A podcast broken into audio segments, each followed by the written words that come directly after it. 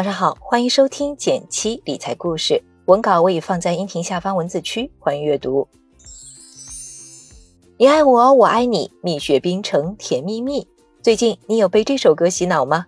上个周末，我带着甜蜜蜜的余音，第一次走进蜜雪冰城的线下门店。在上海市中心，蜜雪冰城的门店比起喜茶、一点点这些茶饮品牌，并不算常见。知道它很便宜。可在我打开小程序点单的那一瞬间，还是被这个价格震撼了。要知道，平时一杯普通的奶茶怎么也得十块钱以上，而蜜雪冰城十块至少够两个人了。凭借这样的低价，截至二零二零年十一月，在全国开设了一万两千五百五十七家加盟店，把其他的茶饮品牌远远刷在了身后。这里要注意一下，根据公开数据整理，喜茶是约八百家门店，COCO 一点点约三千家门店。我也不禁在想，这家一九九七年成立，至今已经有二十多年发展历史的茶饮品牌，怎么突然就爆火了呢？趁着周末，我做了一波功课，发现这家公司的成长史简直是一部草根逆袭史。前不久，蜜雪冰城完成了二十亿元的首轮融资，投资方向包括美团王兴的龙珠资本和张磊的高瓴资本。融资完成后，蜜雪冰城估值约两百亿元人民币。你可能没概念，给你做个对比，你就清楚了。喜茶二零一六年首轮融资拿了一亿元人民币，奈雪的茶成立五年，上市前估值约一百三十亿人民币，用四块钱的柠檬水、三块钱的冰淇淋做成茶饮业巨头。要说怎么做到的，就不得不提他的老板张洪超。比起喜茶和奈雪，蜜雪冰城已经二十四岁了。如果说他们是初生牛犊，那么张洪超的蜜雪冰城绝对算得上是久经沙场。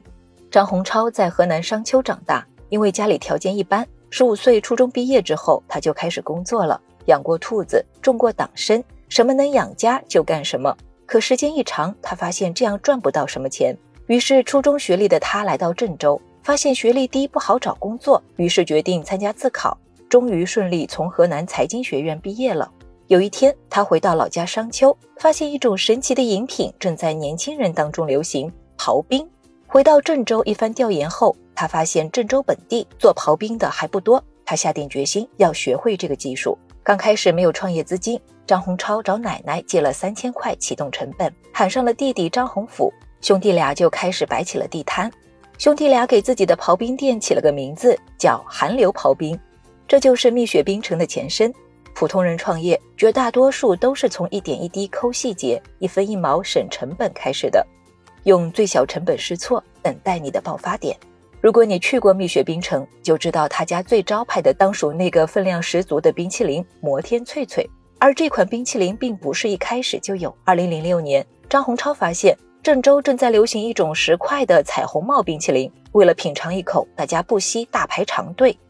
经过几番研究之后，张洪超并没有立马推出同价位的产品，而是开始琢磨用什么样的定价，既能控制成本，又能吸引顾客呢？经过他一番推算。最终把冰淇淋的价格定在了两元，这样的价格老少咸宜，且分量十足，谁路过都想买一个尝尝。就靠这一招，蜜雪冰城成功的给顾客们创造了极致的峰值体验，打开了郑州本地市场。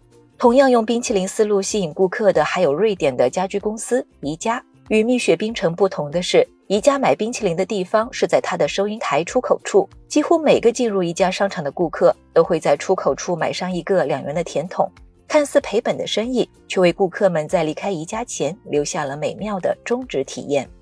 这两个体验是由2002年诺贝尔经济学奖得主丹尼尔·卡尼曼提出“风中定律”演变而来的，指的是人们对一段体验的记忆，并不是全面考虑整个体验的感受，而是只跟高峰和终结这两个关键时刻的感受有关。但在投资时，风中定律也在发挥作用。最典型的场景是。我们总是会对行情大涨大跌的时刻记忆犹新，而常常对平稳上涨没什么感觉。比如，你从现在开始定投，到了年底，你的收益率在百分之三左右，你没什么感觉；而如果定投了半年，收益率没什么变化，可就在过年前几天大涨了百分之三，你会觉得仿佛在捡钱，特别兴奋。我们经常说，想要获得投资成功。数学好不好，有没有专业证书，这些都不重要，但一套系统的思考框架和平稳的投资心态却是不可或缺的。回想一下，自己过去有没有因为风中定律而饱受苦恼呢？如果有的话，尝试放平心态，逐渐摆脱它的控制。听完上面的几个故事，你可能也在想：就靠这么便宜的冰淇淋，蜜雪冰城真的赚钱吗？解释这个问题之前，我们先来了解一下目前国内的茶饮品牌分布图。你可以在讲义区看到，COCO、喜茶、奈雪这些，从客单价和店铺数量两个维度来看，都不是奈雪冰城的对手。这样的定价模式，瞄准的方向更像是用现做的模式干掉所有冰箱里的茶饮和雪糕。再说说加盟费这块，省会城市最高一万一千块一年。比起其他茶饮店、鸡排店，加盟门槛真不算高，所以真正让蜜雪冰城赚钱的是它的一万两千多家门店的原材料采购。蜜雪冰城从二零一二年起开始搭建自己的中心工厂和供应链体系，巨大的采购量也让它始终可以和最源头的茶农、果农保持深度合作，拿到较低的价格。二零一四年，焦作物流中心投入使用。蜜雪冰城成为全国第一家实行物料免费运送的茶饮品牌。与许多品牌不同，张洪超两兄弟二十四年来稳扎稳打，先做实后端供应链和物流，再扩张前端加盟，才有了这两年我们看到的快速发展。每个人身边可能都有那么几个想要开奶茶店、咖啡店的小伙伴。眼看饮品行业竞争加剧，多数人也一直停留在随口说说。试图通过口味、价格优势从行业中脱颖而出是越来越难了。这时候正面思考可能已经无法解决，不妨反过来想，像张洪超那样倒着做试试看呢？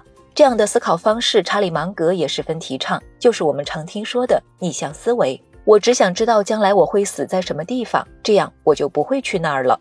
这是查理芒格说的。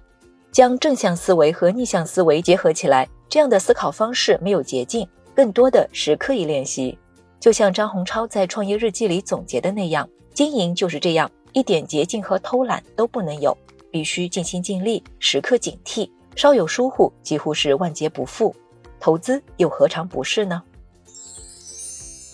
好了，今天的内容就分享到这里了，不知道你是否有所收获呢？觉得不错的话，欢迎点赞分享给身边的朋友。还有惊喜福利等着你！点击订阅电台，每周一到周五，简七在这里陪你一起听故事、学理财。我们明天见，拜拜。